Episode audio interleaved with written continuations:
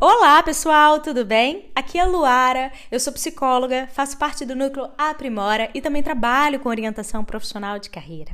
Hoje eu vou apresentar para vocês um artigo que foi publicado por mim, professora Luara, pelo professor Dr. Hudson Golino, da Universidade da Virgínia, nos Estados Unidos, e pela professora doutora Luciana Mourão, coordenadora do núcleo Aprimora. O título desse artigo é Evidências adicionais de validade da escala de satisfação do trabalho e foi publicado em 2021 pela revista Avaliação Psicológica. O objetivo desse estudo foi identificar as propriedades da escala de satisfação do trabalho mais utilizada em amostras brasileiras, em termos de sua estrutura, invariância da medida e validade convergente. De acordo com a literatura da área, a satisfação no trabalho é um fenômeno psicológico e compreende as relações entre indivíduo e trabalho e os impactos que elas podem gerar em termos de resultados individuais. Essa temática também amplamente pesquisada na área de psicologia do trabalho das organizações, né, área de POT, e figura entre os 15 temas mais investigados na literatura nacional de comportamento organizacional desde 1996, né? Embora esse interesse sobre satisfação no trabalho seja antigo, né? Ele continua crescente na área de pote e outras áreas também, como saúde, educação. Na literatura internacional, esse construto, satisfação no trabalho, também mantém relevância com pesquisas sobre o tema em mais de 40 países e com mais de 60 escalas para sua mensuração, né? Mas esse fato de haver tantas escalas, né, sobre satisfação no trabalho, nos permite também questionar se as medidas utilizadas apresentam adequadas propriedades psicométricas, né? Então, a gente Nesse estudo, a gente fez uma, uma ampla revisão não, também sobre esse instrumento da, de mensuração da, da satisfação no trabalho. E identificamos que a escala de satisfação no trabalho de Siqueira, de Mirlene Siqueira, é a mais utilizada no Brasil tá? E nós, né, aqui o Brasil, somos o segundo país no mundo com mais pesquisas sobre satisfação no trabalho. Então, o quanto é importante a gente também ter mais pesquisas, investigar mais sobre né, a satisfação dos trabalhadores brasileiros. Então, assim, a nossa proposta foi investigar a escala de satisfação do trabalho proposta por Mirlene Siqueira, de forma a tornar as pesquisas sobre satisfação laboral mais robustas, contribuir também para a melhoria da qualidade das investigações no contexto acadêmico e também social. E por isso, nós investigamos e discutimos a estrutura fatorial dessa medida e também realizamos outros testes relativos à invariância em múltiplos grupos e também possibilidades de convergência dessa medida com outros construtos teoricamente relacionados à satisfação do trabalho, tá? Então, assim que a gente foi trilhando esse caminho, no artigo que vocês podem olhar, né, e ver lá na revista Avaliação Psicológica, a gente trabalha bastante essa parte teórica, a gente traz essa, essa fundamentação, né, do porquê que a gente trabalhou com essa medida, do porquê que a gente investigou exatamente esse construto, tá? E aí a gente trabalhou com participa participaram desse estudo, né? 733 trabalhadores brasileiros, né? A maior parte eram do sexo masculino. Esses trabalhadores eram do setor industrial e do setor terciário, prestação de serviço nas áreas de educação, serviço público e comércio.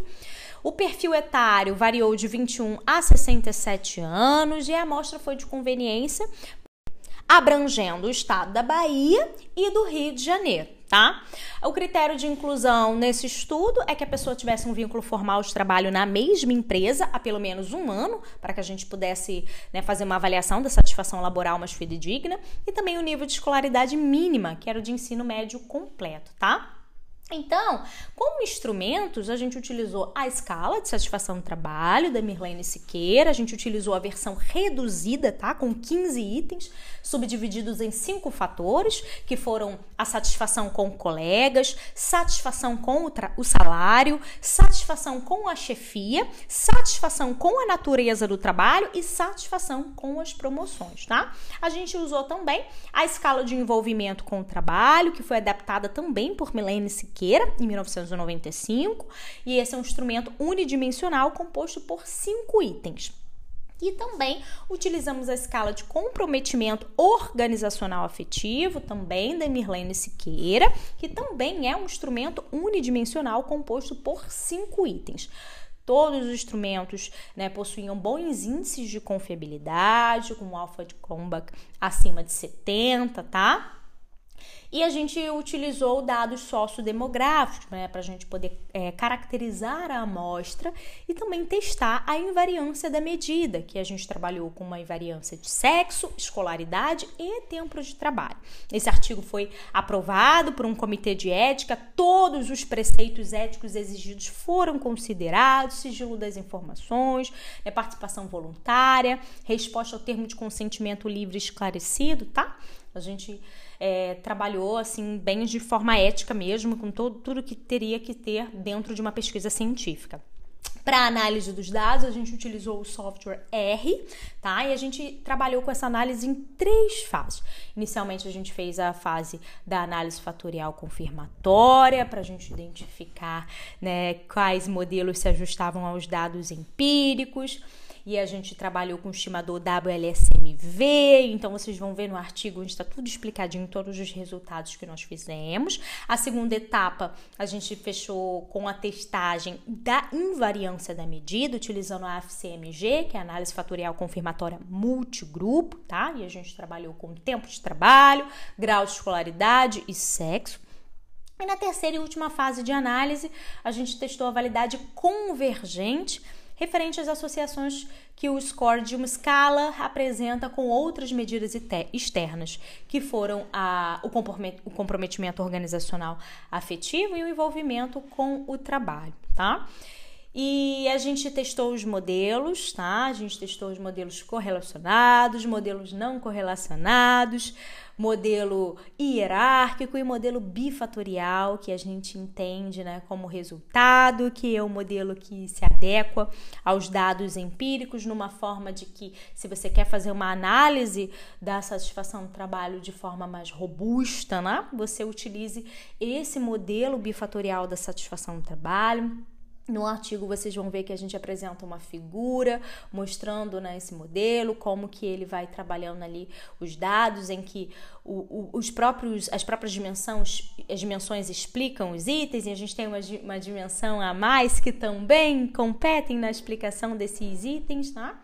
Então, vocês vão ver um pouquinho do modelo bifatorial e a gente também traz que outros pesquisadores já haviam sinalizado a possibilidade desse tipo de modelo em fenômenos psicológicos, né, o modelo bifatorial. E Diante desses resultados, o modelo bifatorial pode ser empregado nas pesquisas sobre satisfação no trabalho, a depender dos objetivos e hipóteses a serem testados em cada estudo, tá?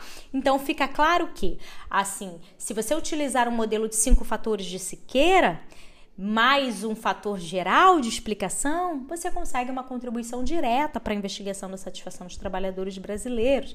Então, se o seu objetivo for identificar o grau de satisfação dos trabalhadores, o modelo bifatorial, ele é assim o modelo mais conveniente, tá? E então a gente finaliza esse artigo trazendo um pouquinho também das contribuições do estudo, das limitações que a gente também enfrentou, tá? E a gente entende que esse estudo se reveste de importância teórica e prática em função de ter testado a escala de satisfação mais utilizada em estudos nacionais, a avaliação também de diferentes estruturas para medida e a indicação de um modelo estrutural robusto para análise do construto, tá? Então a gente contribui para o avanço das pesquisas sobre o tema e o fato também de concluir que a medida é convergente com construtos semelhantes invariante aos diferentes grupos propostos, aumenta a possibilidade de uso da medida e da comparação de resultados para segmentos distintos. É, a gente agradece a todos os participantes que de fato ali contribuíram para a conclusão deste estudo, responderam os nossos questionários. Agradecemos também o financiamento da pesquisa, tá? Que foram fornecidas pelo projeto de pesquisa da CAPES, do Conselho Nacional de Desenvolvimento Científico e Tecnológico, CNPq, e da Fundação de Amparo à Pesquisa do Estado do Rio de Janeiro, FAPERJ. Muito obrigada.